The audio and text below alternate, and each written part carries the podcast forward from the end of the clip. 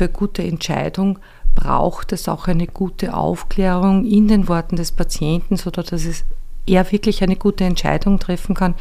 Im besten Fall im sogenannten Modell des Shared Decision Making, wo der Patient gemeinsam mit dem Arzt die für ihn allerbeste Art der weiterführenden Therapie beschließt.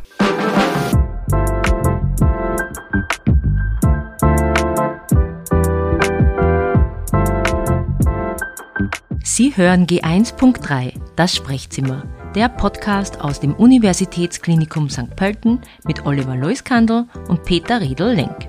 Hallo und willkommen zum Podcast des Universitätsklinikums St. Pölten.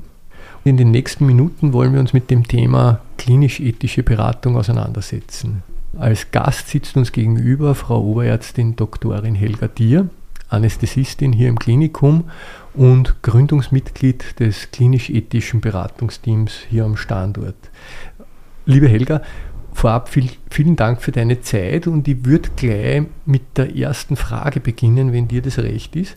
Und zwar, was hat die grundsätzlich zur Medizin gebracht, beziehungsweise zur Anästhesie gebracht und wie erklärt sie dein Interesse für die klinisch-ethische Beratung in einer Gesundheitseinrichtung?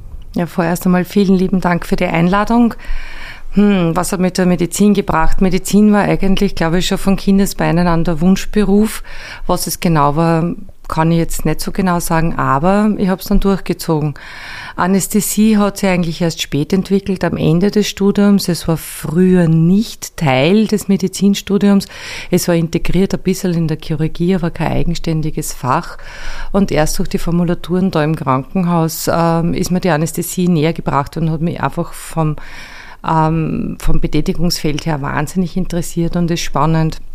Wie kommt man zur klinisch-ethischen Beratung? Ich habe vor vielen Jahren die Obliegenheiten der Intensivstation 1 übernommen und festgestellt, dass im Umgang mit Patienten, im Umgang mit den An- und Zugehörigen einfach ganz viele Fragen sind, die einer ethischen Argumentation bedürfen. Auch im Umgang mit Kollegen, dass man hier wirklich äh, gut argumentiert und es klärt, dass der Patient seine Stellung im Rahmen der Willensbekundung bekommt etc. Und da habe ich dann auch den Fortbildungsfokus hingelegt auf die klinisch-ethische Beratung. Du, liebe Helga, jetzt muss ich da kurz einhaken und zwar ist jetzt schon ganz viel gefallen und ich würd, mich würde mal prinzipiell interessieren, Anästhesie. Was, was ist das? Anästhesie ist im Prinzip äh, in viele Einzelfächer schon aufgeteilt, wenn man so will. Das Kerngeschäft der Anästhesie ist die Narkose, Narkosevorbereitung, Durchführen der Narkosen während der Operationen, aber auch die Versorgung nach den Operationen in den ersten Stunden in den Aufwachräumen. Da gehört dazu die Intensivmedizin mit all ihren Facetten. Da gehört mittlerweile dazu die Schmerztherapie, die Notfallmedizin, also das, was man herkömmlich draußen als Notarzt sieht und Notärztin. Ja, Regionalanästhesie als Teil der Anästhesie, wo man sozusagen durch Nervenblockaden jetzt zum Beispiel nur einen Arm anästhesiert hat, sich als eigenes Teilgebiet etabliert. Ja, das ist immer so alles, was mit Anästhesie zu tun hat. Also du bist zuständig dafür, dass die Menschen, die Patientinnen während der Operation gut schlafen und nichts spüren? Sie müssen nicht immer gut schlafen. Bei der Regionalanästhesie können Sie durchaus mitreden, also können auch munter sein.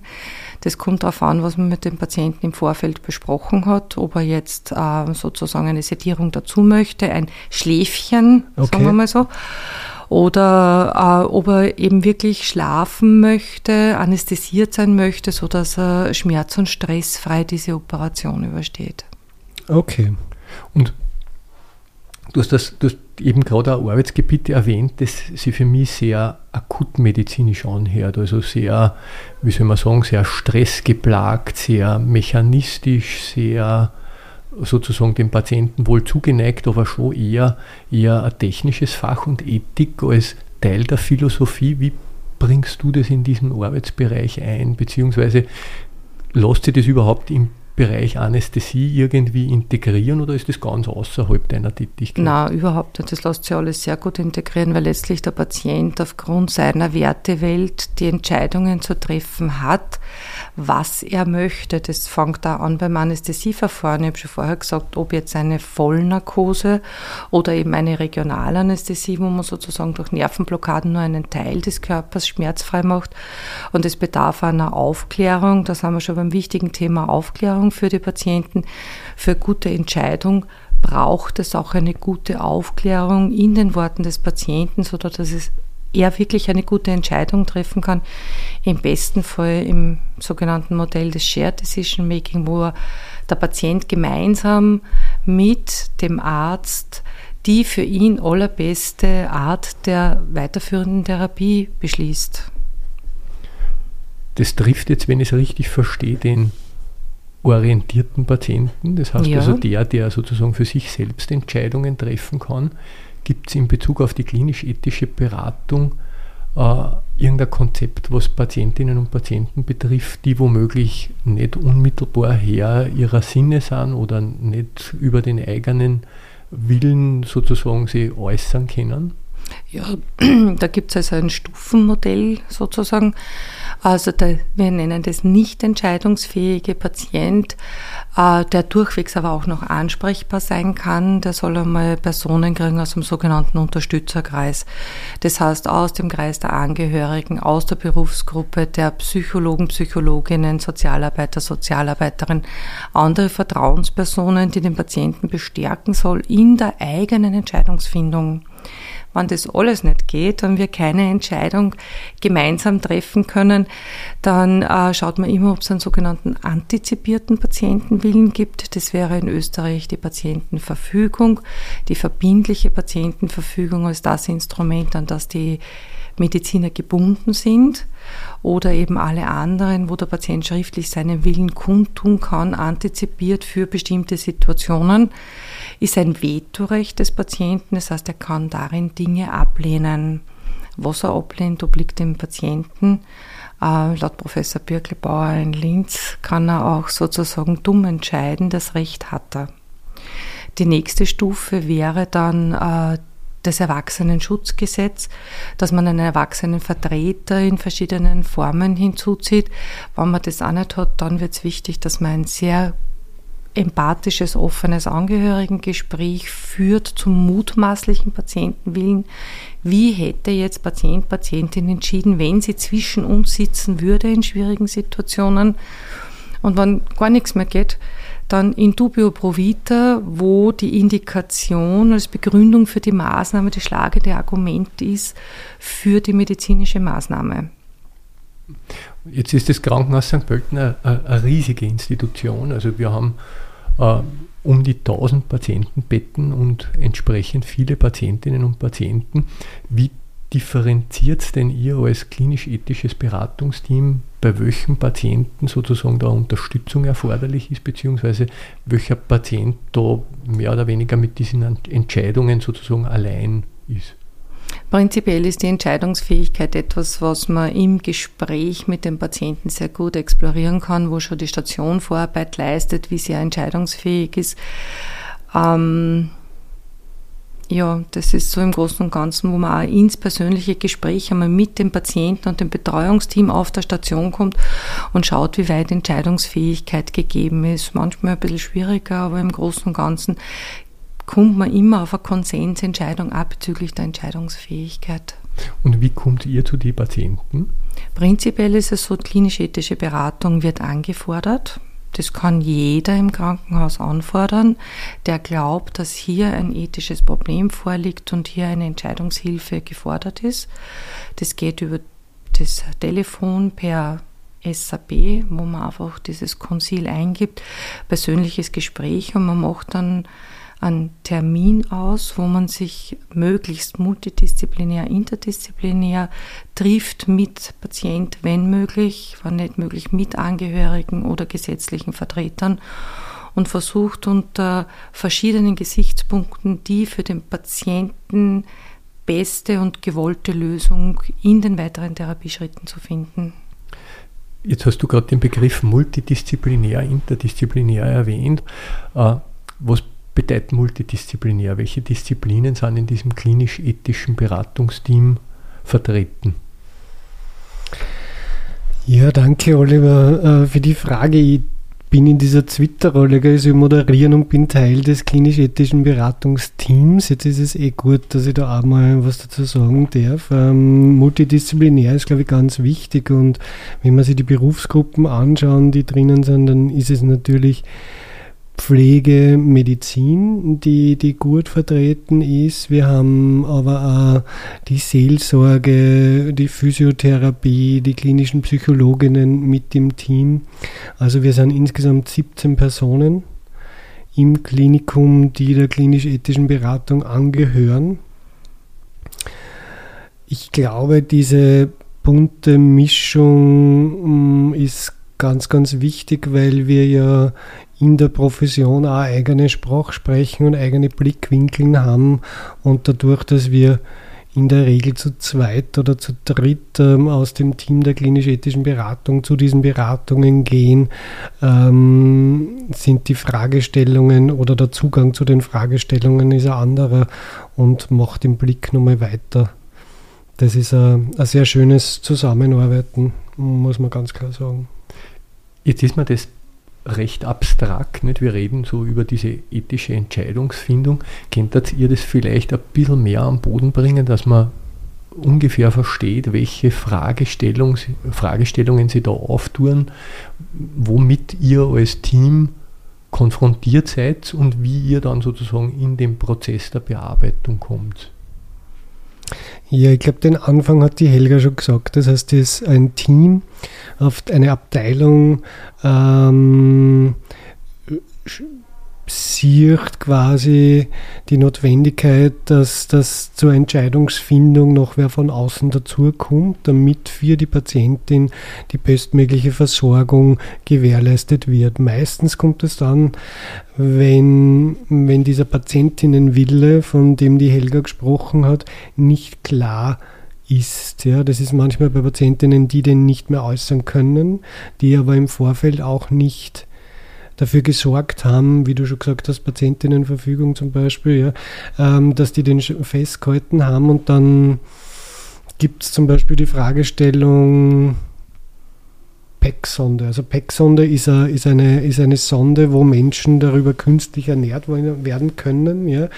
Ähm, macht die Anlage einer PEC-Sonde für die betroffene Patientin Sinn oder nicht. Ja. Wenn diese Sinnfrage sich stellt, dann und die im Team nicht gelöst werden kann, dann werden wir oft dazu geholt. Man kann sagen, das klinisch-ethische Beratungsteam gibt es im Haus seit 2017. Die ersten Beratungen haben 2018 stattgefunden. Ähm, und mittlerweile, damit man ein bisschen eine Größenordnung hat, sind wir so bei ungefähr 24 klinisch-ethischen Beratungen im Jahr. Welche Indikationen fallen dir noch ein, Helga? Wo siehst du die, du führst da die häufigsten durch, mhm. kann man sagen? Wo, wo, was sind die häufigsten Indikationen, wo wir gerufen werden? Also das klingt oft so, aber es ist oft der End-of-Life-Decision, mhm. also eine Entscheidung am Lebensende wo man zwischen Patientenwillen äh, und technischer Machbarkeit ganz klar differenzieren muss, was jetzt für diesen Patienten Sinn macht, was er noch akzeptieren möchte, um ein gewisses Therapieziel zu erreichen.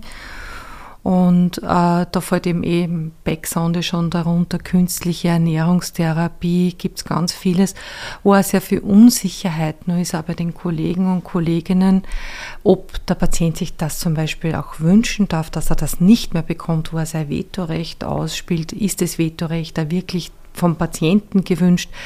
Das äh, bedarf auch also einer Argumentation und einer Hilfestellung. Prinzipiell gibt es ja verschiedene Modelle für Ethikberatung. Äh, ob man das jetzt an der Prinzipienethik aufhängt, wo es ums Wohlergehen und Nichtschaden und den Respekt vor der Autonomie geht, oder um andere Modelle. Mein Lieblingsmodell ist eigentlich die sogenannte Facilitation. Das heißt, äh, man soll durch gezielte Fragen und Argumentation sowohl den Patienten als auch das Team dazu bringen, eine eigene gute Entscheidung zu treffen. das ist eigentlich sozusagen dann die hohe Kunst der ethischen Beratung, dass man das hinbringt, dass es kein Bevormunden wird, das ist es nicht. Es soll eine Beratung sein, aber eine Beratung dazu, die eigene Entscheidung zu vertreten. Also dieses Modell gefällt mir einfach am besten. Mhm. Du sprichst da was Interessantes an, nämlich auch dieses Standesdünkel. Gibt es irgendeine Berufsgruppe, die häufiger zuweist oder die sich da verantwortlich fühlt, während sie andere Berufsgruppen weniger verantwortlich fühlen? Mhm. Oder ist es über die Gesundheitsberufe gleichmäßig verteilt? Nein, ist es sicher nicht. Es kommen sicher mehr Anfragen aus der Pflege, aber klinisch-ethische Beratung macht meiner Meinung nach nur Sinn, wenn sie vom gesamten Team getragen wird. In dem Moment, wo einer sagt, brauchen wir nicht, wollen wir nicht, macht es relativ wenig Sinn. Also wandern sollten schon alle an einem Strick ziehen und das wollen. Vor allem muss man auch den Patienten informieren, ob er das möchte, wenn er denn entscheidungsfähig ist, weil schließlich geht es ja um wichtige Dinge in seinem Leben oder in ihrem Leben. Ähm, und dann kehren die auch mit ins Boot geholt. Es wird insgesamt mehr auch von den Kollegen. Ich glaube, es ist noch ein bisschen eine Altersfrage. Die Jüngeren, die jetzt an der Universität teilweise schon Ethikunterricht haben, was zu meiner Zeit ja nicht einmal denkbar war, bringen sich hier schon mehr ein und äh, sicher auch von anderen Berufsgruppen äh, der Wunsch häufiger. Und in der ethischen Beratung gibt es keine Hierarchie.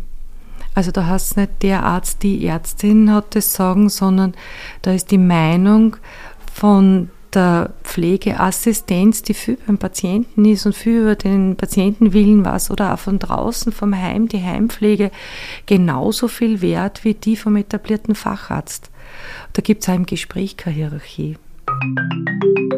Ja, bevor es weitergeht, kurz äh, eine Unterbrechung, Werbung in eigener Sache. Wir freuen uns natürlich, dass Sie uns auf unserem Weg durchs Universitätsklinikum begleiten und wir sind natürlich auch extrem interessiert an Ihren Anregungen, an Ihren Bemerkungen, beziehungsweise natürlich auch an potenziellen Themenstellungen, die für Sie interessant wären. Wir sind und Fragen und Wünschen, ne? Fragen und Wünschen ebenfalls. Ja, ja wir stehen überhaupt ja. gerne in Kontakt. Peter, gibt es eine Möglichkeit, mit uns in Kontakt zu treten? Ja, wir haben eine E-Mail-Adresse eingerichtet, Oliver, wie du warst, und zwar podcast.st poelten.lknoe.at. Sie wissen schon, das Ö wird mit OE im in der E-Mail-Adresse äh, geschrieben. Aber Sie finden die E-Mail-Adresse unter den Show Notes ähm, des Podcasts. Was würdest du den Zuhörerinnen zu Hause mitgeben betreffend deren Zukunft und deren Entscheidungsfähigkeit? Ähm, und einem eventuellen Krankenhausaufenthalt. Ich glaube, das Allerwichtigste ist Vorbereitung, Vorbereitung, Vorbereitung. Äh, bedeutet, äh, dass man sich einmal Gedanken macht, wie würde ich entscheiden, wann und es schriftlich festhält. Das muss jetzt nicht unbedingt mit einer verbindlichen Patientenverfügung passieren, wo ich ja Juristen und Arzt brauche.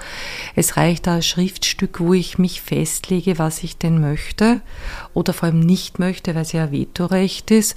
Das wäre dann eine alle andere Patientenverfügung, die mit einfließt in die Entscheidungsfindung. Und das andere ist, man sollte sich heute halt wirklich eine gute Vertrauensperson suchen, die auch diesen Willen dann bringt und kundtut. Ich bin ja jetzt hier als äh, oft Notfallmediziner in der Intensivmedizin nicht verpflichtet, diese Instrumente der Willenskundgebung zu suchen, sondern ich bin ja irgendwie darauf angewiesen, dass sie mir gebracht werden und das bedarf der Vertrauensperson. Das, was die Juristen sagen, das Allerbeste ist, wäre eine Vorsorgevollmacht. Also ich suche eine Vertrauensperson, gehe zum Notar und mache also einen Notariatsakt, dass eben mein Vorsorgebevollmächtiger mich vertritt in Phasen meines Lebens, wo ich nicht entscheidungsfähig bin und hiermit quasi meinen Willen repräsentiert. Oder zumindest, wenn ich nicht mehr so ganz gesund bin, einen gewählten Erwachsenenvertreter, wo ich mir immer nur aussuchen kann, wer mich vertritt. Es gibt mir als Patienten oder zukünftiger Patientin die Möglichkeit auch tatsächlich den zu suchen, der mich vertreten soll. Das hat ja auch was mit meinem Willen zu tun. Und das war, würde ich halt gerne mitgeben, dass man sich wirklich vorbereitet für diese Situationen, dass man jemanden hat, der den Willen kundtut, der die Form, äh, diese Unterlagen auch bringt und der dann für die Gespräche äh, zur Verfügung steht. Heißt nicht, dass wir die im Stich lassen und jetzt sagen, so, und jetzt entscheide, sondern das ist schon auch genauso ein geführtes Gespräch. Aber ich glaube, wenn man sich so eine Person sucht, dann redet man auch viel mehr im Vorfeld. Das macht einfach das Wissen gegenseitig viel breiter und man kann dann viel mehr im Willen der Patienten, die nicht mehr entscheidungsfähig sind, tun. Aber letztlich muss diese Willensbekundung vor Ort sichtbar werden. Also du brauchst eine Person, die die bringt. Ne? Das ist schön, dass du das jetzt auch nochmal ansprichst, weil die Helga spricht einmal von einer Vertrauensperson, die das auch überbringt. Und ich glaube genau, das ist äh, dieser, dieser Punkt, die das auch überbringt. Hast du da einen Tipp, Helga, aus, aus deiner langjährigen Erfahrung, ähm, was Vertrauenspersonen betrifft? Ich glaube, die Vertrauensperson, das ist was ganz zutiefst Individuelles, die kann man sich nur selber aussuchen. Wahrscheinlich wird es am besten sein aus dem sehr nahen Verwandtenkreis oder kann auch Bekanntenkreis sein oft besteht einem ja der beste Freund näher als die Familie, aber dass man fix ausmacht, du, wenn was ist, dann bring meine Patientenverfügung dorthin, vertritt meinen Willen. Ich glaube, es ist so wie alles einfach im Leben, dass man es vorbereiten muss und es muss ausgesprochen werden. Man kann nicht erwarten, dass der andere sich das denkt und eh was. Ja, sondern ich glaube wirklich, man muss das gezielt vorbereiten für diese Situationen und in der Hoffnung, dass man es nicht braucht, dieses Instrument, aber Wichtig ist die Vorbereitung. Und schon mit einer fachlichen Unterstützung, nicht? Weil ich denke mir jetzt, also wenn ich, wenn ich das aus Laiensicht betrachte, ich habe ja gar nicht gar keine Ahnung darüber, was alles möglich ist. Nicht? Also ich habe ja jetzt intensiv medizinisch überhaupt keinen Plan, was alles ginge. Entsprechend das auszuschließen wäre auch schwierig. Also macht es wahrscheinlich Sinn, dass man sich auch für eine Vorsorgevollmacht beispielsweise eine fachliche Unterstützung holt, die prinzipiell über die Möglichkeiten aufklärt, oder? Die Vorsorgevollmacht hat ja noch dazu den Vorteil, dass man Elemente der Patientenverfügung mit hineinnehmen kann und so den Vorsorgebevollmächtigten unterstützt in der Willenskundtung. Das muss ich sowieso beim Juristen machen. Und es gibt äh, Juristen, die das sehr gut machen, Notare, die schon sehr viel Erfahrung mit diesem Instrument haben. Aber man kann bezüglich einer Patientenverfügung durchaus zu den Hausärzten gehen, die einen gut kennen, die einen da helfen. Es gibt auch äh, Formulare bei den Patientenanwaltschaften, wo man mal reinschauen kann. Prinzipiell muss man sich halt einfach einmal schlau machen. Am besten ist sicher der Hausarzt, der man am besten kennt, um eben festzulegen, was man nicht möchte. Du Helga, und jetzt, jetzt mache ich das und mir geht's gut. Und dann komme ich in eine Situation, wo ich die Patientenverfügung mitnehme ins Krankenhaus. Ja. Noch ähm, also ich bin in der Lage, mich selbst äh, zu äußern und meinen Willen zu äußern. Und die überlegen wir es dann vielleicht anders. Ähm, liegt es und pickt es, wie man so schön sagt, beim Schnapsen? Oder hat man Nein. da noch die Chance, dass man sagt, ich habe das da zwar aufgeschrieben, mhm. aber wie, wie, wie schaut das aus? Mhm. Patient, Patientin kann die Patientenverfügung jederzeit zurücknehmen. Und mhm. prinzipiell ist es so, dass das, was direkt mit dem Behandlungsteam vereinbart wurde, das Gültige ist. Und auch eine mhm. nachträgliche Verschlechterung der Entscheidungsfähigkeit würde eine vorher klar vereinbarte Willenskundung nicht aushebeln. Ja. Also wir haben das ja immer wieder, dass Patientenverfügungen vielleicht nicht ganz glücklich geschrieben sind. Dann kommen Patienten zu sehr großen Operationen, wo man durchaus auch vereinbaren kann, man hebelt jetzt diese Patientenverfügung für einen gewissen Zeitraum aus, mhm. den es not, der mhm. notwendig ist, um eine Genesung herbeizuführen, um nicht von vornherein zu sagen, da ist man chancenlos, weil dann müsste ich eigentlich von vornherein manche Operation ablehnen. Wenn das Risiko zu hoch ist, dass die Nachbehandlung nicht stattfinden darf, aufgrund der Patientenverfügung und dadurch der Patient ein schlechtes Outcome nimmt, dann kann ich die Operation auch gar nicht durchführen. Und da kann man das durchaus gut dokumentiert und nachvollziehbar machen, dass diese für eine gewisse Zeit ausgehebelt wird. Und schlagend, wenn alle diese Instrumente ja auch nur dann, wenn der Patient auch mit Unterstützerkreis, so wie ich es am Anfang erklärt habe, nicht mehr entscheidungsfähig ist. Ja, ich glaube, das war ein ganz wichtiger Satz. Liebe Helga, ich glaube, wir haben uns jetzt 25 Minuten recht trefflich über klinisch-ethische Beratung bzw. über Pläne für die Zukunft unterhalten. Gibt es nur irgendeinen Schlussappell, den du an die Zuhörerschaft senden willst? Und als Zuhörerschaft würde ich für uns definieren, die breite Öffentlichkeit, die mit dem Krankenhaus konfrontiert werden kann, zu jeder Zeit. Und natürlich auch die Mitarbeiterinnen da und Mitarbeiter vor Ort. Mhm. Appell draußen an die Menschen ist, dass sie nie vergessen, dass sie im System, im medizinischen System einfach die Experten für ihren Körper und ihren Willen sind. Und das ist dem medizinischen Expertentum gleichgestellt. Damit kann man Asymmetrie in der Diskussion aufheben und man unterhält sie auf Augenhöhe. Das, was ich noch mitgeben möchte, ist Vorbereitung, Vorbereitung, Vorbereitung. Einfach zu einem Zeitpunkt sich Gedanken machen, wie würde ich jetzt entscheiden, wenn ich diese Entscheidung treffen müsste. Und wenn man gerade nicht eine verbindliche Patientenverfügung macht, dann kann man jeden Tag was dazu schreiben bei der allen anderen Patientenverfügung. Ganz wichtig auch, dass man sich eine Vertrauensperson sucht, die diesen Willen auch übermitteln kann. Ja, und weiterhin, wenn man in ein Krankenhaus kommt und vor schwierigen Entscheidungen steht, auch an die klinisch-ethische Beratung denkt, die man einberufen kann.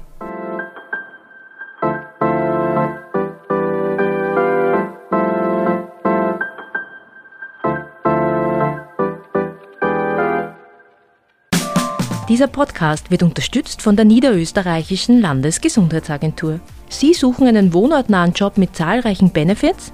Im Karrierecenter unter karriere.noe-lga.at finden Sie alle offenen Stellen der NÖ Kliniken und Pflegezentren. Werden Sie Teil des Teams?